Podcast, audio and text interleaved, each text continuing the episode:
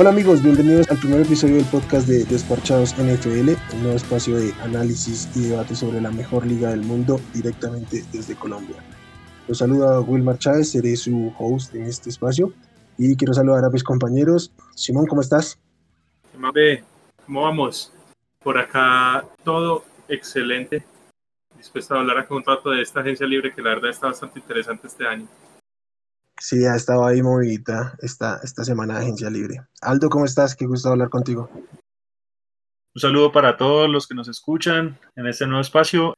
Emocionado, se arranca un nuevo año de la NFL, muchas expectativas para los 32 equipos, una temporada diferente. Y bueno, hablemos de esta agencia libre que es la primera forma en la que se empiezan a armar los equipos. Sí, el, el, año nuevo, como por ahí se se le conoce, Empecemos un poquito hablando de, quién somos nosotros, por qué estamos por acá en este espacio. Quiero empezar contigo, Aldo. Aquí una, pregunta que te tengo y es, ¿cómo, cómo hace uno en un país como Colombia, donde tan difícil no será encontrar el mercado de la NFL, apasionarse por la NFL, encontrar partidos, ver NFL a principios de los, de los 2000 como cualquier cosa? De hecho, yo empecé mucho antes, porque yo empecé sobre lo que fue la temporada 97 sin darme así como en cuenta del tema. En los inicios que yo tenía en la televisión solamente TV y podía recibir de la señal ahí los partidos los domingos. Ahí fue cuando yo empecé como a ver el mundo de la NFL. Ya después eh, la televisión por cable se masificó y pues sí, ESPN nos ayudó creo que a todos nosotros a, a, llegar a eso, pero mis inicios fueron la verdad por, por TV Azteca. Incluso me acuerdo que el primer Super Bowl que yo me vi fue John Elway versus Brett Favre, cuando por fin Denver ganó, ganó su título. Entonces, estamos hablando de bastante tiempo ya y los inicios fueron por ahí. Gracias a Dios Internet evolucionó y nos ha dado todos los, todas las herramientas con las que contamos ahora y podemos divertirnos en cuanto a lo que concierne a la NFL en muchas formas, ya no solo televisión, sino internet, blogs, podcasts, entre muchas otras cosas más. Claro, es que uno lo ve en este momento y realmente es muy fácil acceder a la información escrita, visual, eh, por audio, este tema de los podcasts. Personalmente soy un fanático de la NFL mucho más neófito, no, tengo tanto tiempo como tú dices siguiendo las ligas, es, más de, este milenio, de, los últimos ocho años, y, y, me he visto beneficiado por eso. Pero claro, mirarlo en retrospectiva de lo que fue hace 15, 20 años es, es un poco curioso. Y, y, más aquí que no es un mercado tan atractivo para la NFL llegar a, a Sudamérica, al menos no lo era en ese momento. Por ejemplo, Simón, ¿cómo, cómo hiciste tú para aficionarte a ese equipo tan, tan popular? a mi equipo popular, no, ojalá fuera popular, pero pero no, no, no, yo, yo, yo, a ver, yo sí sigo el equipo de más o menos, yo empecé a ver la NFL en 2006, 2005, 2006, por esos años. Eh, los veía muy de vez en cuando. Recuerdo que la afición empezó porque tengo familia pues allá en Estados Unidos, en algún viaje a Miami. Me enseñaron justamente el primer partido que vi fue en Miami, San Diego y ahí fue cuando pues me enseñaron cómo eran las reglas, ¿cierto? Y, y, empecé a entender el juego, ya cuando lo veía los domingos de vez en cuando, digamos, ahí no, no veía religiosamente todos los fines de semana NFL, sino que ya me veía un partidito ahí de vez en cuando, pero le fui empezando a coger afición, ¿cierto? y la verdad me gustaba. Y luego ya con videojuegos, con el Madden en esa época y todo eso, ya me fui aficionando mucho más. Eh, el tema pues de los uniformes me, me gustó mucho, entonces por, por, eso principalmente y por el excelente jugador que era la Daniel Tomlinson en esa época. Por eso fue que me hice seguidor de, de San Diego, pero, pero sí, afortunadamente pues ha evolucionado mucho el tema de, de Internet, como dice Aldo y ya literal para mí el tema del Game Pass es una compra obligada cada año para, para tener todo, todos los beneficios y poder ver todos los partidos sin ningún problema pues y, y poder ver también el tema de, de, las repeticiones o de poder estudiar los las jugadas así en el All, 20, eh, All 20, 22, ¿cierto? Para verlas sí. desde arriba las jugadas, eso es bastante, bastante interesante. Entonces, Sí, gracias a Dios las herramientas sí han mejorado mucho en los últimos años. para, para quienes nos escuchen y, y, no estén muy familiarizados, Game Pass es la, la plataforma de, de, streaming y de, de, de, live de la NFL, donde vemos todos los juegos y, y la cámara de la que habla Simón es donde eh, la cámara pues más amplia donde a, a, los 22 jugadores en el campo al tiempo para que puedas ver una visual más esquemática. Toda la jugada. Exacto, sí, exacto, todo, todo, el esquema. Y para los que no les quedó claro, pues Simón es, es, fanático de los ahora Los Ángeles Chargers, en su momento San Diego Chargers. Y, y de otro lado, pues al, Dini, eh, felicitaciones desde un poco atrasadas, pero no estábamos acá en ese momento. Último campeón de la, de la NFL con sus Tampa Bay Buccaneers. Eh, hay que aclarar, no soy un aficionado de moda, ni mucho menos. Creo que Simón ya varios años me ha visto sufrir y mucho con este equipo. Y sí, yo vengo siguiendo a Tampa desde los 90. Siendo niño fue muy fácil para mí impresionarme. Digamos que era un equipo que se veía muy físico, de mucho impacto. En la ofensiva, uno de los ídolos más grandes que tenemos, más allá de que no es muy sonoro para muchos, que lo, que fue Mike Alstott, que era nuestro fullback, eh, y verlo con esa forma de correr tan agresiva, de romper tacles, siempre llenaba el ojo. Y en la parte defensiva a mí me llenó mucho el ojo en primera instancia Warren Sapp, porque era ese irreverente, ese rebelde, era como ese perro de presa en la defensiva que marcaba el tono para todos los que venían atrás, pero el que primero me llenó el ojo fue, fue Warren Sapp y bueno, no, de ahí en adelante cogí un gusto por el equipo, he tenido la oportunidad de ver los dos Super Bowls que hemos ganado. Más allá de que, pues sí, estoy muy feliz y todo, creo que en toda la vida que, he sido aficionado a los Bucks eh, ha sido más el sufrimiento porque realmente la historia no nos ayuda y, y hemos tenido muchos, muchos, muchos desaciertos, pero bueno, en estos momentos estoy en la gloria, estoy disfrutando y estoy anhelando un tercer Super Bowl porque hay equipo para hacerlo. Sí, claro. Ahora sí, de, aquí en adelante, referencia obligada para Aldo, eh, que no es fan desde Tom Brady, sino mucho antes. en cambio, yo sí debo reconocerlo, yo sí me hice fan de los Denver Broncos por Peyton Manning. En el momento en que más me aficioné a la NFL fue en toda la off-season en que Peyton Manning iba a abandonar los, los Indianapolis Colts. Tengo una, una historia bastante ridícula y es que yo empecé a seguir la NFL y a los Broncos porque empecé a jugar Madden. El último Madden que había salido para computador era como el 2008, creo, tal vez. Y escogí a, los Colts porque me gustaban los colores y ahí conocí a Peyton Manning.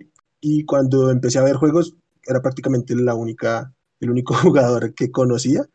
Entonces vino toda esta novela, se conectó eso con el, que empezaron a surgir equipos de fútbol americano acá en Colombia y la, la, universidad a la que yo, en donde yo estudiaba en la Nacional, el, el equipo se apropió de los mismos colores de los Broncos y de esa manera tan simple y sencilla empecé a seguir al equipo y a partir de ahí pues estaba ahí con ellos. Si tienes una historia sobre cómo te aficionaste a la NFL y a tu equipo favorito, no dudes en contárnosla en Twitter en arroba y será un gusto para nosotros compartir estas historias. Y ahora, para entrar en materia, traemos el primero de dos episodios en los que estaremos haciendo un recuento y un análisis de los principales movimientos del costado ofensivo en esta agencia libre. Vamos a empezar con lo obvio, con los corebacks y el pequeño o gran carrusel que se, que se generó. Tal vez pudimos, yo en lo, en lo personal estaba esperando un carrusel un poquito más grande, creo que hubo un par de movimientos que lo trancaron, pero pues hemos visto un par de cosas. Previo a la, a la agencia libre, el intercambio de Jared Goff y Matthew Stafford entre los Lions y, los Rams, por ahí incluyendo algunas selecciones de parte de los Rams hacia los Lions, y la llegada de Carson Wentz a, los Colts. estaba bastante rota la relación con, con los Philadelphia Eagles. Esos fueron como los movimientos previos a la agencia libre. Y el que, con el que prácticamente arrancamos la agencia libre justo, justo previo al periodo de legal tampering fue la renovación de Dak Prescott, el coreback de los, de los Dallas Cowboys. Fue inicialmente tagado con la, etiqueta de jugador franquicia por un tema operativo y ya fue extendido su, su contrato que estará cobrando alrededor de 40 millones anuales y este es el primer, el primer jugador del que quiero que me dé sus impresiones. ¿Qué, ¿Qué, opinan de esta renovación de, de Dak Prescott con los Cowboys? ¿Acertada, desacertada, un error? Para mí, lo de Dak Prescott se tiene que mirar desde el jugador y desde el equipo. Yo creo que Dak se ganó el, eh, el crédito y hizo mérito para cobrar lo que va a cobrar ahora. Nadie esperaba, digamos, de un recluta de rondas intermedias como fue él, que fuera tan buen jugador. Recordemos que él fue el que prácticamente retiró a Tony Romo y ha jugado de una forma constante. A veces de pronto uno le pide un poco más, pero yo creo que en términos generales ha sido un buen, un buen quarterback y ha hecho sus méritos. El problema y la parte que a mí no me gusta es que yo no creo que él realmente valga, valga eso. Y que ahorita, este año, vamos a ver Dallas con qué sale, pero estoy seguro que los años venideros Dallas va a tener que, va a tener que recortar mucho de esa plantilla. Y cuando hablo de recortes no estoy hablando de jugadores de relleno, sino realmente talentosos. No sé cómo van a sostener, cómo van a sostener ese equipo con, incluso asumiendo el cap que el otro año tenga que subir, no veo cómo Dallas puede a lograr tener un equipo competitivo.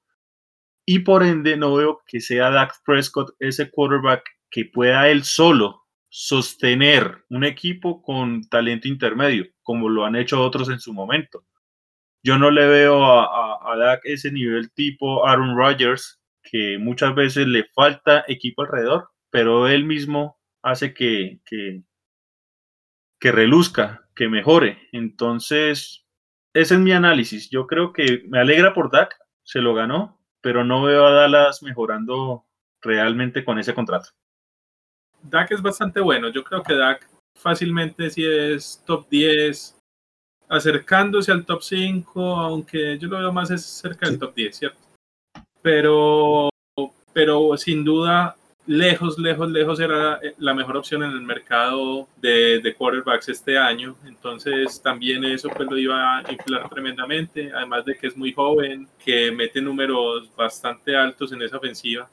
Pero, pero sí, sin duda no es, no es el talento élite, élite que, puede presentarse pues en, un quarterback que, que, te lleve pues fijo a, a rondas por lo menos de campeonato. Ese contrato va a afectar bastante a Dallas.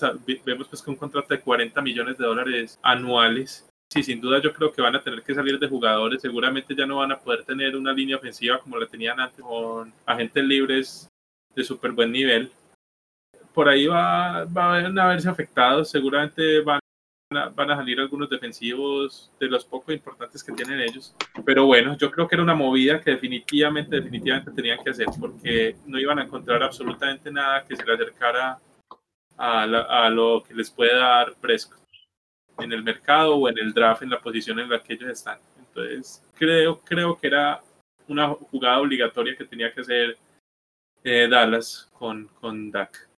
Además, porque los Cowboys ya en 2020 vieron lo que es el mundo sin Dak. Mm, la realidad es que el equipo, antes y después de la lesión de Dak, era una cosa completamente distinta. Yo estoy de acuerdo con, con ambos, que no es, un, no es un talento de élite de Dak Prescott, pero es un coreback franquicia y a los coreback franquicia se les paga. Y los coreback franquicia cobran dependiendo en el momento en el que firman.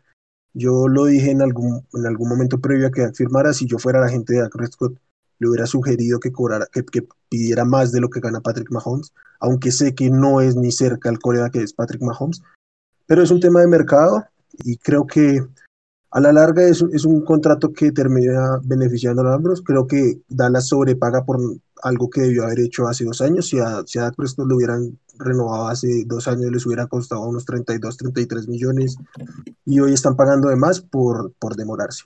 Ganan todos, me alegra por Dak, siempre voy a estar conforme con que a los jugadores se les pague porque los, dueños están haciendo mucho dinero con esto y, y, ya está por ese lado.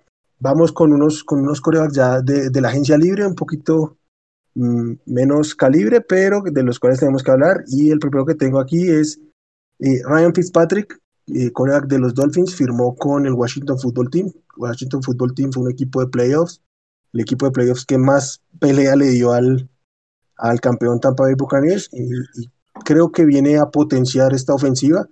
Creo que hay unas armas bien interesantes en, en Washington y sobre todo tiene una defensa, una defensa que está para ganar partidos y me parece que Fitzpatrick le puede dar ese, esa chispa ofensiva que le hizo falta al Washington Football Team en 2020.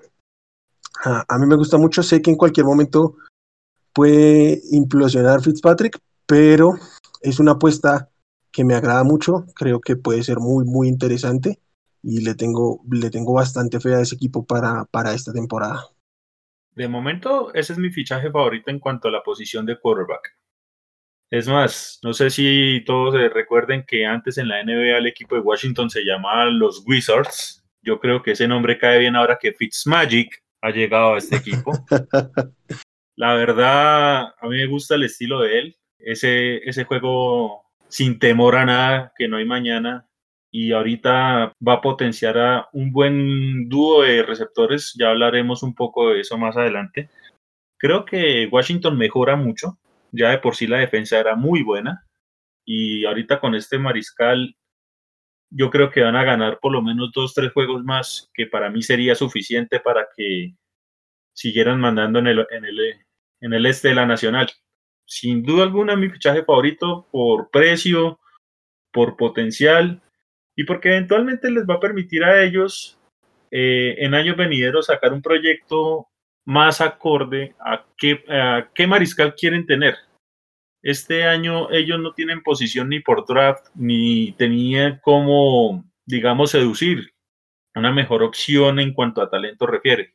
Me parece que Fitzpatrick encaja perfecto y que van a ser un equipo de playoffs. Oye, ¿es que ninguno le, le tiene la fe ya a Heineken o qué?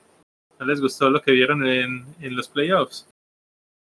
Para mí fue como un juego bueno y ya y yo creo que en el segundo y tercer juego se va a ver, se va a ver diezmado. Yo creo que ese eh, Heiniki viene a ser como lo que fue Garner Minshew, un boom del momento y ya. A, mí me gustó lo que vi en postemporada, pero no tomaría el riesgo de ponerlo como titular en, un equipo de NFL. No sé si en una de esas Fitzpatrick comete un par de errores y le den la chance y, capaz si tiene con qué pero yo como, como entrenador no tomaría ese riesgo. No, a mí como, como tal me encantó pues la, la contratación de Fitzpatrick pero sí me gustaría también que le dieran la chance a Heineken, que es más joven, a ver si tienen algo ahí a futuro, ¿cierto? Pero no, totalmente yo creo que con Fitzpatrick son muy competitivos ese equipo con esa defensa que tiene y como mejoraron la ofensiva con Fitzpatrick y con los receptores, pues el cuerpo de receptores que armaron, yo creo que ese equipo va a ser bien peligroso y yo la verdad creo que los veo favoritos en la NFC este por encima incluso de Dallas y Dak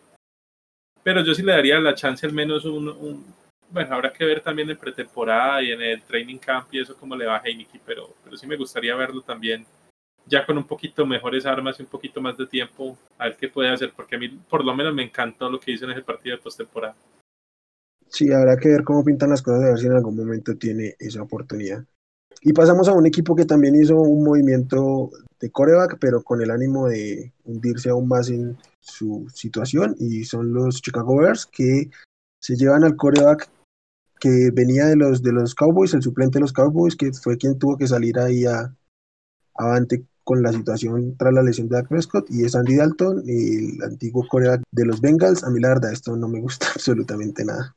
no, parece que es un paso atrás en la posición y por tanto en las aspiraciones del equipo. Sí, a mí lo de Chicago la verdad me preocupa bastante, aunque por lo menos se ve que hicieron el, o al menos hay reportes de que hicieron el intento de ir por, por Wilson, ¿cierto? Y ofrecieron bastante, me parece a mí, tres primeras rondas, eh, dos jugadores, si no estoy mal. Eh, mejor dicho, estaban dando una muy buena oferta por Wilson, o sea que se ve que estaban súper inconformes con el tema del cuarto que tienen con Nick Foles. Eh, Trubisky ya saluda ya también firmó pues con, con Buffalo para ser suplente. Pero sí, lo de, lo de Chicago es un desastre porque para mí tener dos quarterbacks entre del montón y tirando para malos es lo mismo que no tener nada, ¿cierto? Ahí lo único que están haciendo es gastar dinero porque pues no creo que haya mucha diferencia la verdad entre Foles y entre, y entre Dalton. También es que la posición del, del draft que tienen es bastante complicada, entonces Sí, ellos no estaban en una posición para nada envidiable, pero creo que aún así prefería tomar un volado con algún, con algún novato o tratar de subir en el draft, no sé, alguna cosa así, porque jugármela con Dalton, eso para mí es igual a nada, pues ese, eso tiene toda la pinta de ser un fracaso. Yo creo que Chicago debía estar realmente fastidiado con Trubisky para preferir pagarle 10 millones de dólares por esta temporada a Andy Dalton y no los menos de 3 millones por los que firmó Trubisky en Buffalo. O sea, yo no veo una mejora en talento entre Trubisky y Dalton. Creo que ambos han entrado dos veces a playoffs, ninguno ha podido ganar un juego. De pronto Dalton puede medio lanzar un poquito más, pero yo honestamente no veo mejor alguna en Chicago y, y, es una pena porque es que es un equipo que a pesar de lo que tenían con Trubisky Falls entró a playoffs y es un equipo que con un mariscal digamos de mitad de tabla para arriba podría llegar a ser peligroso capaz si tú le das a Fitzpatrick a Chicago podías pensar en cosas en cosas grandes, pero yo ahorita con Chicago no tengo expectativa alguna es por eso, porque yo no sé esa ofensiva hacia dónde va. No veo que Dalton sea esa fuerza o ese líder que se necesita. Pero bueno, igual opciones no habían muchas. Este año pues a todos les ha pesado mucho el tema contractual, el tema de, del tope salarial, por posición de draft, por el tope, por muchas opciones. Chicago realmente está muy, muy, muy complicado. Sí, pero yo, yo creo, creo que hubieran hecho más quedándose con Trubisky. Me parece que simplemente es la desesperada de Ryan Pace, el, gerente general de, de, Chicago, por salvar su trabajo. Cree que con Trubisky no lo va a lograr. Pero pues la verdad es que lo que ha hecho él en cuestión de corebacks durante estos años desde que él llegó, le sobrepagó a Mike Lennon, seleccionó a, a Mitchell Trubisky subiendo en el draft, le sobrepagó a Nick Foles en un intercambio y ahora se lleva a Andy Dalton. La verdad es que yo veo a Ryan Pace bastante afuera. E, e, ese tema también me da pesares de, de Alex Robinson allá. Lleva media, pues media carrera desperdiciada ya en, en Chicago, ya cuántos años y no le han podido dar un, un quarterback. Porque equipo sí que lleva tiempo en, en el purgatorio de quarterbacks. No, no ha podido encontrar ninguno decentemente bueno. Sí, y su otra, y su otra media carrera desperdiciada con Blake Bortles en los, en los Jaguars. Ya que, ya que hablaste de Allen Robinson, pasemos a la, a la siguiente posición, que es la de la de receptores o receivers, a menos de que alguno quiera tocar algún otro, otro coreback antes de, de pasar. No sé. Yo diría que antes de, de, pasar a hablar un poquito de Cam Newton, ¿qué opinan de, de lo de Newton que regresa a Patriots? Eh, Cam, la verdad quiero pensar que New England simplemente lo está tomando para hacer el rol de bridge quarterback o mariscal momentáneo y quiero pensar de que New England va a apostar por alguno de los prospectos que vienen por el draft, de tal forma que ese novato no tenga la obligación de jugar desde la semana 1 y más bien lo puedan preparar como sin presión y con más tiempo. Pero de resto yo no entiendo después de lo que vimos la temporada pasada, ¿qué puede aportar Cam Newton diferente? Yo, yo creo que tiene un poquito el, el, beneficio de la duda. Yo no creo que pueda mostrar mucho más de lo que mostró, pero sí se le vio muy mermado después de que le dio COVID. Y según él lo dijo, cuando él regresó del COVID, la ofensiva había, dado un paso adelante y él no estaba ahí y se colgó en, términos del progreso. Yo creo que con, un, con, un, una temporada baja más estable, con una pretemporada, con un training camp más claro, puede hacer algo un poco más decoroso. A mí no me disgustó lo que hizo para lo que cobró, pero más allá de eso no le veo mayor esperanza al equipo. Es un, un, equipo en franca reconstrucción. No estoy seguro si el equipo entiende que está en reconstrucción o si está apresurando un poco las cosas. Más bien en general no sé cómo les va a salir, pero sí creo que como, como bridge quarterback puede funcionar Cam una, dos temporadas a lo mucho y, y ya está. Sí, yo tampoco creo que Cam sea tan malo como se vio el año pasado, pero tampoco creo que sea tan bueno como se vio en años anteriores antes de las lesiones. Eh, yo creo que ya Cam es un, es un quarterback del montón, ya el upside que tiene es más bien poco.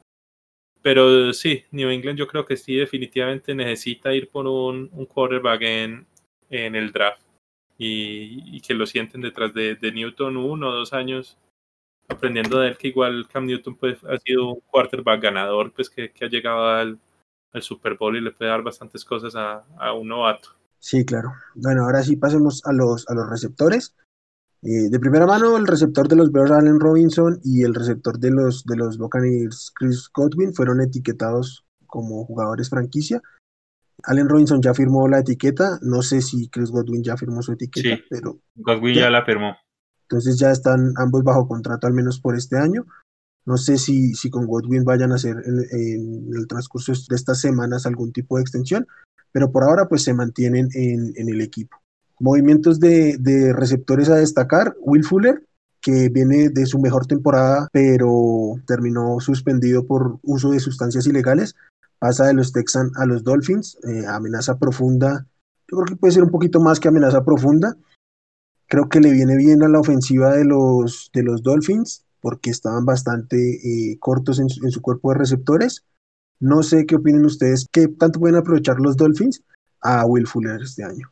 Pues va a depender mucho del brazo de, de Tua, si sí tiene para, para aprovecharlo largo, ¿cierto? Porque Will Fu- Fuller es una de las mejores armas profundas de, de la liga.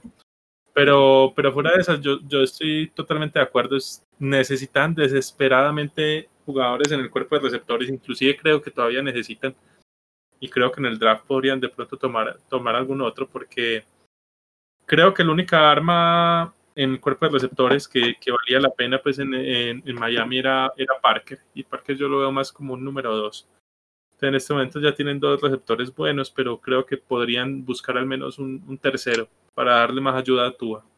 Mm, yo tengo mucha incógnita por ver exactamente cuál es el plan ofensivo que, que van a montar. Recordemos que Miami cambia su coordinador ofensivo para esta temporada.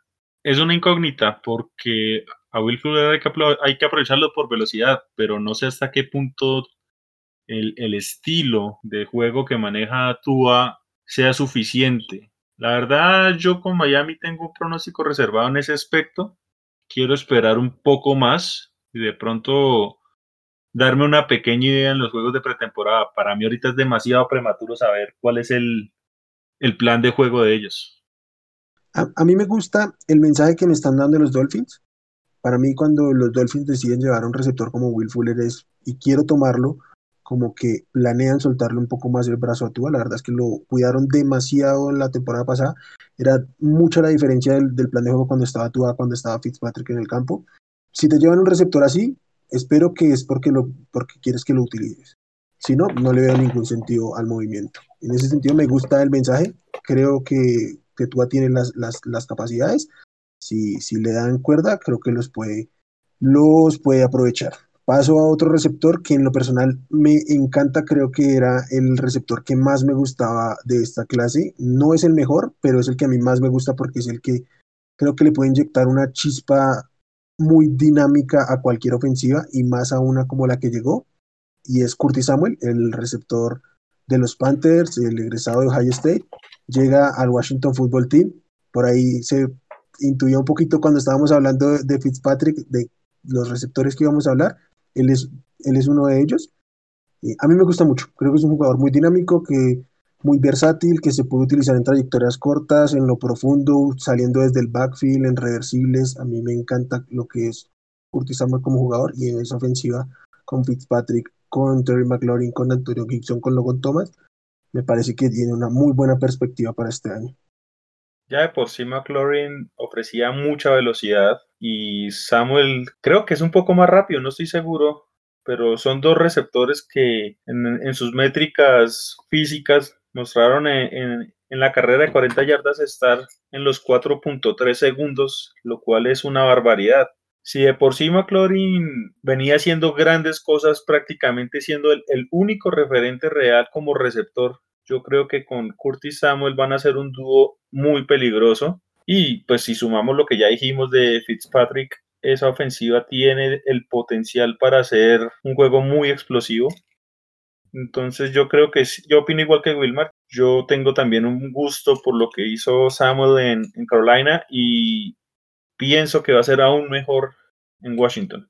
Sí, a mí Samuel también me parece una, un, arma bastante interesante, sobre todo en el equipo que llega.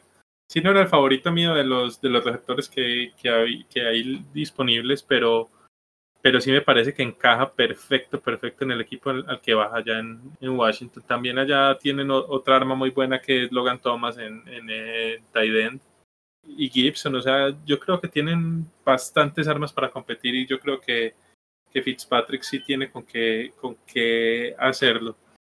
Pero sí, sí, es, se ajusta demasiado bien al equipo al que llegó Curtis Samuel. Otro, otro receptor que fue noticia, pero no por, porque se movió, sino porque se quedó y nadie esperaba que se quedara, fue Juju Smith-Schuster, va a continuar con los Steelers. Se reporta que rechazó ofertas de mayor valor por mantenerse en los Steelers, firmó apenas por ocho años, por, por ocho años, por, por 8 millones de dólares. Y su mensaje, su mensaje fue que quiere estar en los Steelers, que ama Pittsburgh y ahí se va a mantener. Creo que le ayuda mucho a Big Ben porque a Big Ben ya no se le ve mucho brazo y Juju es de estos receptores que te hacen rutas muy cortas, pero te puede recibir una cantidad bastante grande de targets. No sé qué opinan ustedes, si les hubiera gustado verlo en algún otro lado, si están contentos con, con que se quede en Pittsburgh. A mí me sorprendió fue que ficharan por tan poco dinero, ¿cierto? Pues pensé que viendo pues los contratos, por ejemplo, algunos contratos que hubo más temprano, no sé, el, de Samuel, el de Agolor, el de, el de Bourne, ¿cierto? el de Corey Davis. Sí, sí, el de Corey Davis. Me sorprendió que, que fuera mucho menos el, contrato de Juju. Entonces, pues fue principalmente eso. A mí Juju me parece que no es un jugador, un receptor uno. Me parece que además tiene temas pues fuera del campo que de pronto puedan asustar algunas, algunas oficinas. Pero no, el man, tipo es buen receptor. Yo creo que, que es un excelente receptor 2 y me parece que por, por 8 millones es una ganga lo que está obteniendo Pittsburgh ahí. Yo creo que el plan de, de Juju Smith Schuster es más como demostrarse en este año. Creo que la tendencia a lo que le estaban ofreciendo en todos los contratos eran de un año. Y yo creo que él está apuntando, él está apuntando una continuidad que ya tiene en Pittsburgh. Conoce ya a Big Ben, conoce a sus compañeros, que más allá de que pueda cambiar eh, la ofensiva, hay una química ya preestablecida que él sin duda alguna la va a saber aprovechar. Y va a tratar de sacar lo más posible este año con el fin de, de que en el próximo periodo de agencia libre de la, para la temporada 2022 pueda lograr un contrato grande yo lo veo más por ese lado. Es, es, es, un, es un gran punto. No hay mejor lugar para mostrarse que donde conoces el, el esquema. Aunque me parece que, que de todos modos hay un punto pues que, que él no sé si consideró y es que allá en Pittsburgh tienen dos excelentes receptores además de él, ¿cierto? Ahí está John Tay Johnson y Chase Claypool, ¿cierto? Entonces sí le va a tocar ahí pelear por, por sus yardas también, por sus recepciones. Sí, es cierto. Aldo, Simón, qué gusto estar aquí con ustedes, hablando con ustedes, se habla muy sabroso, tan, tanto así que nos vamos alargando y nos vamos alargando y no nos damos cuenta de todo lo que hablamos. Qué gusto empezar este espacio con ustedes y nada, un gran abrazo. Bueno, Wilmar, bueno, Aldo, bueno, todos los que nos escuchan, muchísimas gracias por acompañarnos acá en este nuevo viaje que, que haremos en este programa. Espero les haya gustado y que nos acompañen en, en los próximos que vendrán. Saludos, nos vemos. Es un sentimiento de gratitud que tengo el poder iniciar este espacio. Eh, me encanta hablar de la NFL, me encanta extenderme en esto, incluso si se hablan de otros equipos, que no sea necesariamente por el que, por el que alientas cada, cada semana. Y bueno, esperemos que este espacio siga creciendo, que a todos ustedes les, les guste, a los que nos escuchan, que nos den sus opiniones, sus aportes todo será bienvenido y hasta una próxima oportunidad. Eh, amigos, a todos los que nos escuchen, muchas gracias. Es un gusto estar acá para los tres. La verdad es que tenemos este proyecto con mucho ánimo de seguir fortaleciendo la comunidad de NFL, especialmente acá en Colombia, que no todos tengan que sufrir lo que nosotros sufrimos para volvernos aficionados y conocedores de, de esta liga y de este deporte. Cualquier inquietud, cualquier cosa que tengan y nosotros la podamos resolver o cualquier debate que nos quieran dar va a ser bienvenido. Si quieren invitar gente que esté empezando a conocer el deporte, a conocer la liga y que nosotros podamos de alguna manera servir como información y, lo que sea, eh, será un gusto para nosotros, es nuestra intención, para eso estamos aquí. Si desean contactarnos, nos pueden encontrar a través de Twitter, a Aldo lo consiguen como arroba aldobox, a Simón lo consiguen como arroba suribepe, y a mí me consiguen como arroba wchavico todos en Twitter y a este proyecto arroba desparchados NFL. Un gusto para todos, un abrazo y buena suerte.